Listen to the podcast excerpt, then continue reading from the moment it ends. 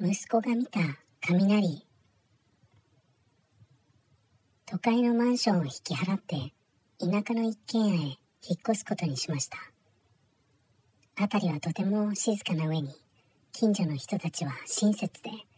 私と3歳の息子の新しい門出に申し分ないと思っていました。引っ越し当初は近くを嵐が通過して激しい雷雨に見舞われたのですが去年の離婚のストレスや私の過去を洗い流してくれているように思え個人的にはすがすがしくさえありました。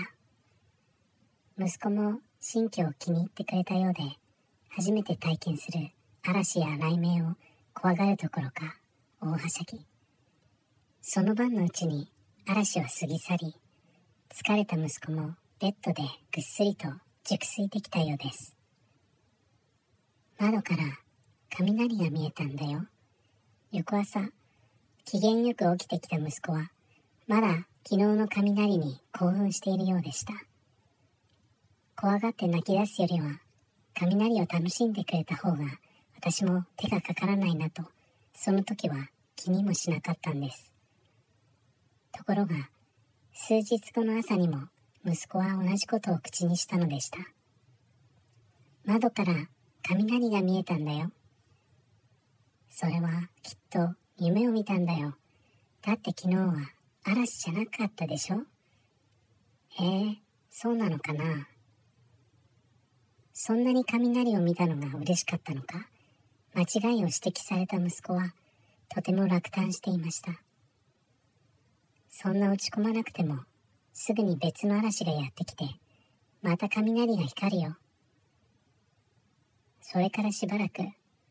嵐と無縁の穏やかな日が続いたのですが息子は週に少なくとも2回は窓から雷が見えたと報告するんです。初体験の印象が強くて息子は雷が光る夢を見るようになったのだと解釈していましたが今になって振り返ればもっと息子の言葉を真剣に受け止めるべきでした。過去を振り返っても解決しないのは分かっていますが先日のショックが頭から離れません。起床してからコーヒーを入れて地方新聞を読んでいる時に目にしたんです。うちの近所に住む小児性愛者の男が逮捕された記事を。逮捕された男は幼い男の子をターゲットに選ぶと何日も家の外で張り込み家族が寝静まると